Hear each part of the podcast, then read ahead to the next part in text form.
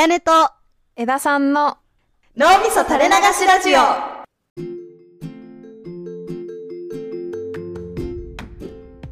こんにちは、あやねです。こんにちは枝さんですちょっと今日はなんと、はい脳みそ垂れ流しラジオにスペシャルゲストが来てくれてます。パチパチパチパチパチとじゃあもう早速紹介させてもらいます。ポッドキャスト番組大人の途中からプーさんです。どうも、こんにちは。プーさんです。よろしくお願いします。よろしくお願いしますよろしくお願いします。すいません、お邪魔します。とんでもないよろしくお願いしますありがとうございますありがとうございますこちらこそ本当にありがとうございます。僕ちょっと初めてのコラボなんで、ちょっと舞い上がってるっていうか、あ、ちょっと緊張して初めてだったんですねるところちょっと、はい、あります。えー初めてのコラボ番組に選んでいただいて本当に嬉しいです。いや、本当すいません、こちらこそありがとうございます。ありがとうございますありがとうございます。今回のこのコラボはもうプーさんの方から声をかけていただいたんですけれど、ええちょっとズバッと聞いてしまうと、はい。今回脳みそ垂れ流しラジオをコラボに誘っていただいたきっかけって何だったんでしょうか？あ、えっ、とですね、僕、お二人のポッドキャスト聞かせていただいてて、ありがとうございます。で、もう僕の番組の方で収録する、まあ僕悩みがあって、それを二人に聞きたいと思ったんで、今回 DM を送らせていただいたっていうのがきっかけですね。あ、ありがとうございます。ありがたいです。聞いていただいて。聞いてます、二人の垂れ流し。もう最高ですね、二人の垂れ流しは。お恥ずかしい嬉しいですね本当相変わらず垂れ流してて。いや、もう素晴らしい、素晴らしいと思います、僕は。いや嬉しいですね嬉しいですね。うんあ、すいません。ちょっと冒頭にはいはい進めるべきだったんですが、いえ、全然大。人の途中さんのちょっとご紹介も少しいただけたらなと思います。すいません、ありがとうございます。えっ、と、大人の途中というポッドキャストやらせていただいてまして、バイト先で知り合った後輩のつるちゃんと二人で、えー、なんですかね、大人のまだなりきれてない感じを楽しむために日頃悩んでることとか、ハマってることをこう、ゆるく話してる雑談系ポッドキャストをやらせていただいてます。はいなんかすごくお二人の声が聞き取りやすいというか耳に優しいなと思いながあ、ら本当ですか？拝聴しましたありがとうございます。そう思ってもらいたくてやってます。ありがとうございます、本当に。トークテーマも本当にゲームの話だったりとかなんか最はい近こういうこと始めたんだよみたいなのとか、はい結構いろんなジャンルの話があってすごく面白いなと思って聞かせてもらいましうんたあ、すいません、ありがとうございます。聞いてもらって。すごい素敵です あ、ざっくりした感想ありがとうございます。いや、本当ありがたい。ありがたいですね。語彙語彙力なくていや大変申し訳ございです。はい、なんか伝わるものはありました。はせんよかったですい、ありがとうございます。ぜひねこの後コラボ会で別のテーマを大人の途中さんで出していただける予定なので、はいそれも聞いていただければと思いつつはい、早速今日の話に行きますか？お願いします。はいと今日のコラボ会なんですけどうん。ズバリ仕事の選びポイントは何かっていうのをちょっと話させてもらえたらなと思っておりますおおなるほど。この心はと言いますと、はいはいはと私社会人になってまだ数ヶ月。でエラさん社会人になって数年、うんでプーさんさんはもう。うんより社会人歴長いっていうので、うんうんうん結構社会人歴がバラバラだなって思ったんですよねこのメンバー。うんなるほど。ってなった時になんか今だから昔の初めて仕事を選んだ時とか、うんうんそういう時のことを考えると結構思うことが違うんじゃないかとか、うんうん。仕事に対する価値観みたいなのも結構バラバラなんじゃないかなっていうふうに考えて、うんちょっと今回このテーマで話させてもらえたらなと思っております。暑いですね。やっぱこの夜に話すようなことじゃないです。テンテンテンションこう上がりません？なんかこういう熱い話みたいなの。確かに居酒屋での盛り上がっちゃうタイプの話題ですねこれこの後寝れない気がしますね。行きましょう、これ。暑いですうねん。ぜひお願いします。えー、これ誰から行きます？えー、じゃあちょっと早速なんですけどゲストのプーさんからお願いしてもいいですか？いいんですか？はい。仕事を選ぶ時のポイントですよね。そうですね。なんか仮に今仕事選びで悩んでるみたいな就活生が一人いたとしたら、はい、うん。その人に自分は何て言うかとかをちょっと念頭に言あっていただけたら嬉しいかもしれません。わかりました。ありがとうございます。えっと結論から言うとはい。今一番行きたい会社とかうん仕事をまずスタートした方がいいとは思ってます。うんなんかうん多分すごいいろいろ考えると会社の将来性とか規模とか気になり出すことめちゃくちゃあると思うんですよ。はい。だけどなんか一番最初ここ行きてみたいなのを大事にするのが結果一番いいんじゃないかなと思ってるところはありますなるほど。スタート地点を考えるべきってことですかね、そうですね。まあ、というのもその僕の話なんですけど、あ気になります。はい、僕その大学卒業してから、まあ、会社に就職して普通に就活したんですけどやっぱその時の就活の仕方が、まあ、ちょっと今だと後悔してるというかあれなんですへけど、えはい。あの大学で勉強したことを活かせるところがいいのかなみたいなのがあったんですねやっぱ。はいはうんうんまあ、なんで、まあ、そんなことを考えてたりあと研究室の先生がここがいいっしょみたいなのに結構影響を受けて結局そこに内定一番最初にもらえたんでもう行っちゃったんですよそこに。あはいはいはい。ただ実際自分で考えてたって言ったらそうでもなくて、うんはい、で会社に入ってスタートしたら別に嫌でもないんですよ。全然嫌でもないんですけどはい。やっぱはい。これを一生かみたいに考えたんですね。はいはいはい、うっんてなったら俺選んでなかったなって思っちゃって僕その会社1年で辞めてるんですよ。一年でなんですね。はい。いでその中でまあいろいろきっかけがあってもう職種をガラッと変えてそれをやるためには資格が必要だみたいになっちゃったんでまた大学通い直さなきゃいけないみたいな。はいはいはいでそれは働きながら無理だってなったんで会社を1年で辞めたんですけどなるほど。はい。はいだ本当に自分でこれだって思ったのが結局今ずっと続いてるので、うーん。まあ、そんなやっぱり自分の経験も通して考えると一番最初思ってるのでスタートして、まあ、後変わるのは全然いいと思うので、はい。はい、やっぱ一番後悔しない形で選ぶのには、まあ、小難しいこと考えずなんか大学で勉強してるからこれじゃないといけないのかなとかもちょっと一回取っ払って、そもそもこれやりたかったなみたいなところを突き詰められるだけ突き詰めてスタートするのがいいんじゃないかと思います。なるほど、はダメだ。ちょっと熱くなりますねやっぱ。いやでも今お話聞いててすごくかっこいいなと思いました。こうやりたいことを自分でもう一回何かって考えてもうやめるぞってもう踏ん切りつけてうんスタートするっていう。うん。結構勇気いるいやそうっすと思うのでね俺にやれって言われたらちょっと無理かもしれないですけどいやっぱでも大事だったなと思いますそれ。や自分がはい今まで経験したこと踏まえて言うと。でも結構そこのやめてこうしかも学び直すみたいな期間もいるっていうところで、結構その時にも迷いはあったんですか？本当にやめていいのかなとか。あちょっとあったんですけどやっぱ自分がやりたいって気持ちって抑えられないんだなと思って。へえじゃあもう結構強かったんですねそこは。強かったっす。それでままあ今叶ってるからいいですけどその時失ったものも結構多くて。あそうなんですね、うんはうんうん。まあなんかちょろっと浅く言うと、まあ、その当時付き合ってる方いて。はいはいはい。はい。で、まあ、結構長かったんですけど、まあ、お互い大学卒業して仕事も決まったしこのまま、まあ、ゴールインすかねみたいな旅行あったんですけど、はいはいやっぱそれは崩壊しましたね。はあこれ深掘って聞いちゃって大丈夫でしたか、大丈夫です。大丈夫かなこれ いや大丈夫です。でもはい。でもやりたいことは。抑えられなかったですね、うはい、それとは別なんだなって思いました、へえなるほど。うん。いやちょっとすっごい野暮でぶしつけというか失礼なこともしかしたら聞くかもしれないんですけど。いやもう全然いくらでも。こうそこまで強い思いがあったことに逆に学生の時は気づかなかったんですか？自分では。全然気づかなかったですね。で一回働いてみたらちょっとなんかあ違うなっていう。はい一瞬も考えたことなかったですその職種あそうなんですね。はいへえ一。回もですねそれは逆に働き始めてみて違うなっていうのが生まれて初めてこう思い直したというか。そうですね本当にやりたいことというか、はいなんだ自分が貢献できること何なんだろうって思って、はい。なんか、うんうんなんなんですかねやれるけどうーんみたいな気持ちでやるのはなんか失礼だなと思っちゃったんですよね。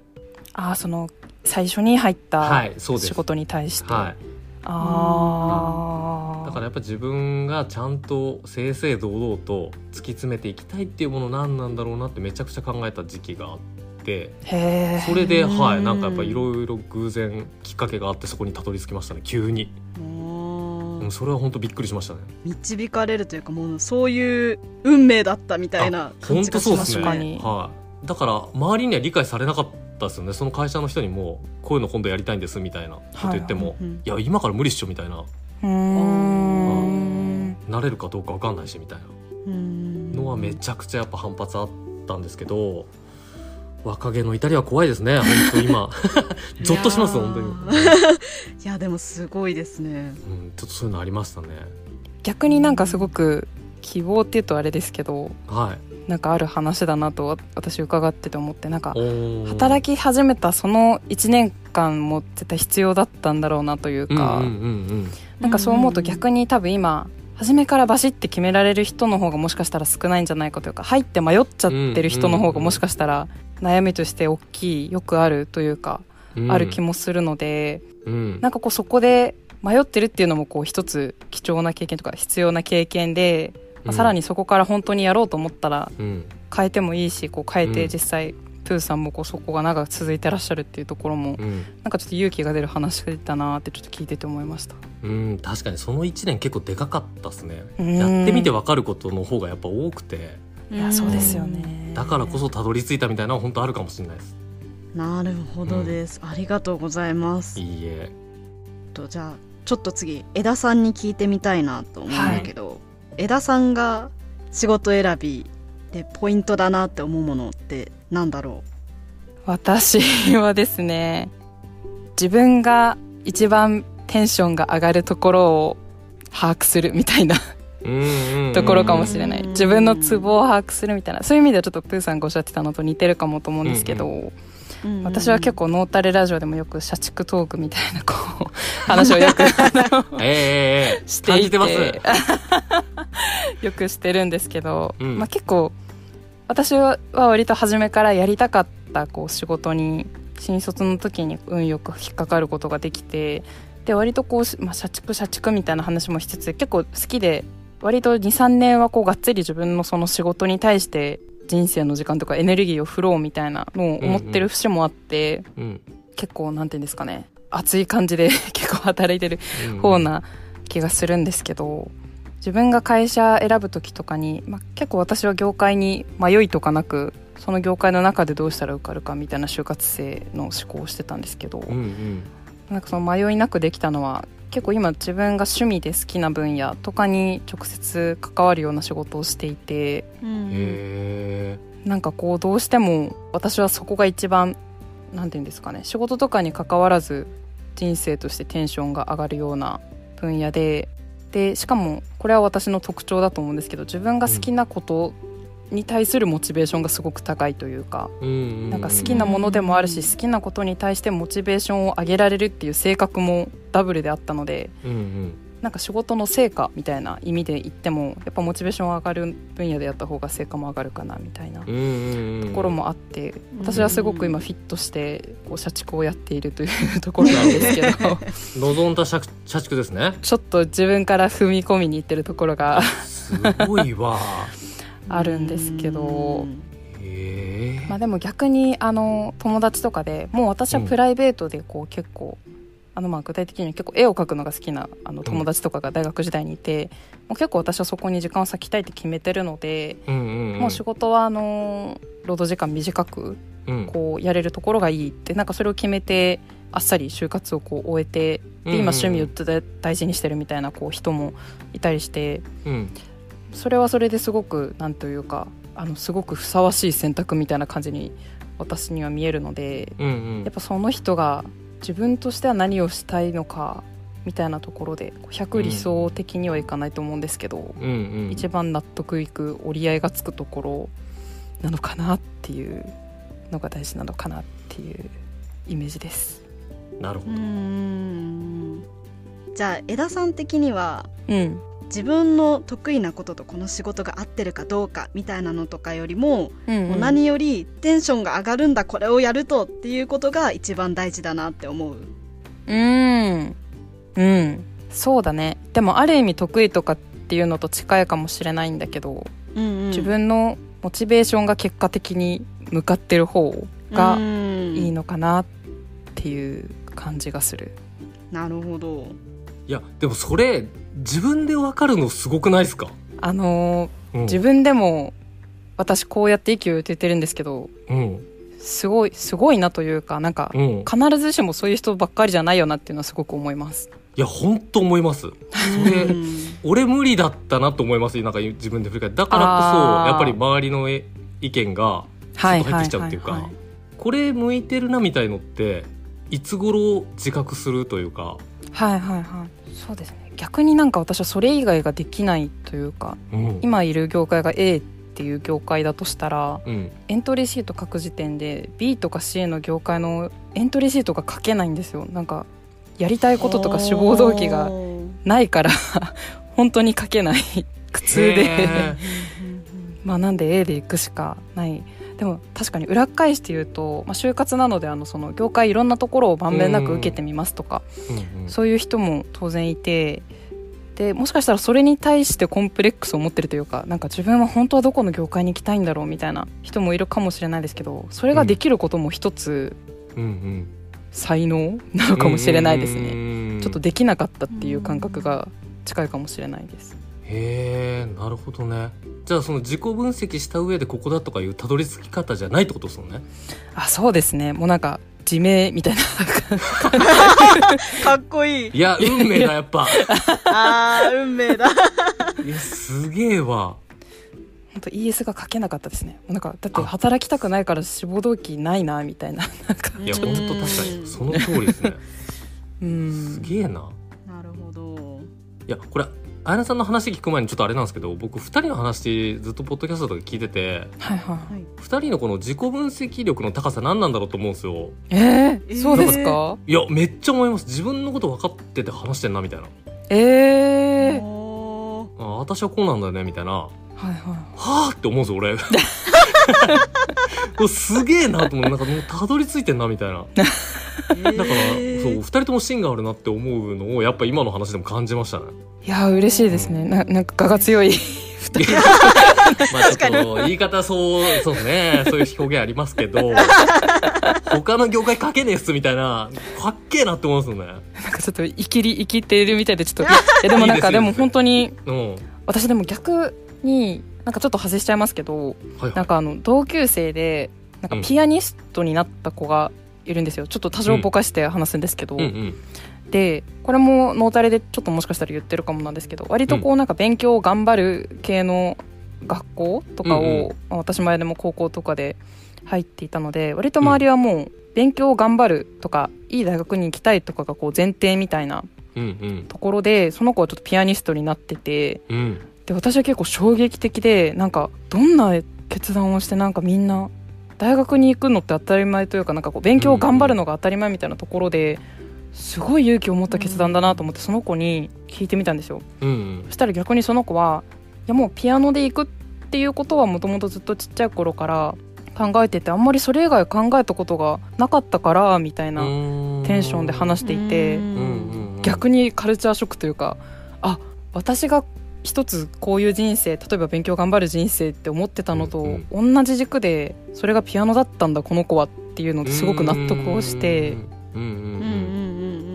えー、となんでこれを出し始めたのかちょっと忘れたんですけどでもなんかその なんか一つ自明っていうと硬いですけど、うんあなんかもう私はこれなんだなってこうなんか見えてる子がいるんだなっていう衝撃を感じたことがありますね。おー。枝さんも俺からすると一緒ですけどねそれと。うんうん私もそう思ったけどな。めっちゃ一緒だ。やっうんぱ迷いなくうん。いけてるのが。うん。だ今何年か働いて、はい。この先の不安とか特に今のところないってことですよね。なんかこうやり始めた。そうですね。今のところはないですね。いいいや本当そうなるといいスタート切ってますよねやっぱ。まあ確かに私はすごく恵まれたスタートを切ったなっていう感じはしますね。なるほど。そんな社畜の私をいつも心配し止めてくれるあやねはどうですか？私結論から言うと私は一緒に働く人かも、あそう。でこれはちょっと前提条件がちょっとあるんですけどまずそもそも私はこれがやりたいっていう仕事がない人なんですよ。はいはいはいはい。そういう人の場合は一緒に働く人を考えた方が職場選びっていう観点ではいいんじゃないかなって思いますね、うんうんうん。数ヶ月働いてみて人だなってそうだね。人だなって思うね。内容とかよりも。例えばどういう時に感じたり？難しいんだけどなかなか。これがあってこうだっていうのはちょっと言いにくいんだけど、やりたいことがあんま明確にないからこそ結構周囲の人にその仕事のモチベーションをもらったりするしうんうん。働いててしんどくない環境かどうかっていうのがやっぱり仕事もっと頑張りたいって思うかもう嫌だって思うかにすごく左右うんうんうんするから、うんうんそういうところで思うかな。ちょっと具体的エピソードがなくて申し訳ないんだけど。いやいや。うん。その人で決めたみたいなところってはい。就活してる時のイメージと入ってからのギャップってないんですか？あーそうですね。その就活で最終的に内定承諾した時もあうん。ここの人たちとなら一緒に働いてて楽しそうだなって思って決めたのでうん。その辺のギャップは少なかったかもしれないです、あそうなんですね。うん、ちょっと私王道就活をちょっとしていなくて。あなるほどなるほど。そうなんです。ちょっうんとうん。変わったというかちょっと変なところから就活してたので、なるほどね。そういう意味もあってギャップが少なかったかもしれないです。じゃあ割と深くその会社にいる人たちもう見えてたっていうところあるんですね。そうですね。えーっと内定もらうまでの面談の間で実際に会社に行ってちょっとうん。うん、うん、短めのインターンとかさせてもらったりとか、あなんかなるほど。プライベートの話とかもさせてもらったりして、はいはいはい。うん。あなんかこの人たち素敵だなってうんうん思っうん。て職場を決めたので。なるほど。それめちゃくちゃいいっすね、そうですうん。ね中が結構見えてるって確かに超大事だなと思います。う、ん。うん、なんか僕の時インターンとかあんまやっぱなくて時代的に。ああでなんかでかい会社に入ればいいみたいなやっぱマインドで僕入ったんで、うんうんうんおおこんな人いんだみたいなのとかやっぱそういうの結構、まあ、勉強になったんですけど衝衝撃で会社説明会で言われてたようなイメージとは全然違うなっていうズレ結構感じたんで、あー。もうやっぱいいなと思いました今。インターンとかで。そう人を理解した上で入るって。うんうん職場のストレスの7割 ,7 割は人間関係とかってよく言いますけど、うん。なんかそこはうん。プーさんも結構どうですか？そう思われたりします？10割だと思いますね やっぱ人っすよね。結局なんかいろんなもの通してうん。向こう側にいるのは人だなと思いますね。うん。うん。私もすごく思います。私今の会社やりたいことベースで入ったんで続いてるんですけど、うん。そうじゃなかったらうん。辞めちゃってるなってくらいあ人間関係が重要っていう世の中でよく言われることの重みがすごくわかりますのであやね。の言ってることも超わかるあ本当ですね。確かに。自分で経験するとねマジでわかりますよね。なかなか就活生は人で選ぶっていうのがちょっと難しいかもしれないけど私は今んとこ人を一緒に働く人が大事だなって思ってるかも、本当ですね。うん。結構3人とも答えが違くてうん。面白いというかいいなって思っています、確かに。結局3人言ってることってどっかで聞けそうな話ですよね人が大事とかやりたいことやろうぜみたいなっていや分かってるよって言われるけど結局やっぱ大事なんだなって思いますよねや本当そこなんだなと思いました自分でも話してて。うん。そんな福利厚生とか後回し。確かに。大事だけど。大事だけど、ね。給料が高いとかもね。うん、いや大事。大事なんですけどね、でも今までの自分の人生で考えてきて重視してたポイントって結構似てる気がしますあー確かにな。確かに。福利厚生重視する人生を送ってきた人は福利厚生重視した方がいいと思います。あーそれが確かに。確かにノンストレスかもね。あー本当ですね。今まで振り返ったら結構見つかるかもしれないですね。なんか結構部活選ぶ時どうだったかなとか理系か文系選ぶ時どうだったかなとか。なんか結構私似てますねその時と感覚。確かに。おおああそうなもうめちゃくちゃいい話しましたね今。僕そうなのってやっぱ人に流されてましたもん。友達が入るから部活これでもいいかなとか、はいはいはいはいはいうんなんかなんとなく男子は理系行くから理系行こうかはいはないみたいな、はいはいはいはいもう分かってました僕の人生。見えてたわ。めちゃくちゃ見えてましたね。確かに、結構似ますよねやっぱり。なんか決断する時って、うん、部活の入り方を見直せですねじゃあ就活生みたいなま そこにあでもあヒントが、る意味そうですね。なんかそれと同じ決断をうんすることもなんか、その人のうん。意思の流れに逆らわないので本当ですね。いいのかもしれないですね、うん。うん確かに。確かに。なんか今の話聞いて思ったのは私結構服屋さんとか美容室とかも結構人で選んでる節があって確かに。おおなんか面白い人がいるとこに行っちゃいがち 気が合うというか。なるほど。うんうんうん。から確かにこう自分が意図せずどこを選んじゃってるかっていうのは結構関わってそうだよね。うーん。癖が出ちゃうというか、うん。うんううん。ん日常に散りばめられてますねそういうのじゃあ、うんうんいやそうですうね、ん。なるほどね。なるようになるといううん。感じです、うん、運命。運命確かに。やっぱそんな変わんないですねなんか決断する時って。いややっぱ自分のベースみたいの。うーんそれは確かにあるかも。やっぱ二人すごいっすね。いやいやや。っぱなんか改めてなんか僕と年齢差結構あるじゃないですか。2020はないか。15ぐらい。そうですね。多分あるんですけどたどり着いてないっすもんね僕15年前絶対。なんかそんな言語化ができないっす。いやいやいやそこマジで垂れ流した結果っすね今まで。垂れ流しがいがありますねそれは。垂れ流しがありますよ、もう直結した経路がうん。確かに。できてるのかもしれないです。脳みそから ポッドキャストに垂れ流す経路が。すごいわ。言語化してきたからこそなんかもう自分のことどんどん明確になってってるっていうか、でもそうやっておっしゃっていただけるとすごいうん。嬉しいですね。初めにポッドキャストをやったきっかけがうん、なんか割とそこにあったので思考の言語化みたいなのってうんうんなんか特に大学生の時に始めたんですけどうん。うん社会人になったらなんとなく薄れるんじゃないかみたいな自分の言葉で喋るのってっていうのが私はちょっとあったのではいはいはそうやっておっしゃっていただけると嬉しいですね。垂れ流す経路がまだあるんだなっていう。ある。めちゃくちゃありますよ。すごいとマジ。だえー嬉しい。嬉しいですね。就活のこととかも自分のこと分かんなかったら結構もう何でもいいから喋ってった方がいいかもしれないですよね、ああ、うん。うん、やっぱ外に出して分かることって結構ある気がする。私情熱大陸やってました就活生の時一人で。どういうことですか？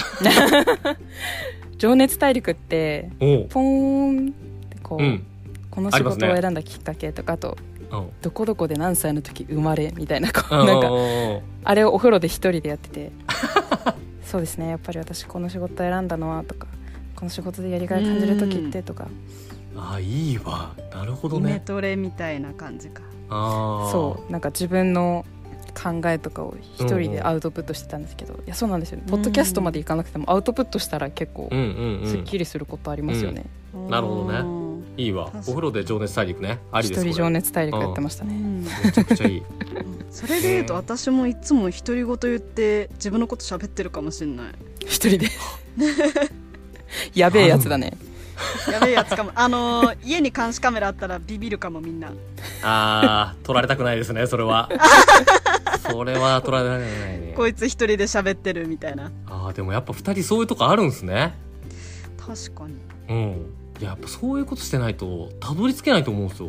うんでもプーさんもポッドキャスト始められてはい。考えがこうちょっと整理されるなとかそういうところとかあったりしますか？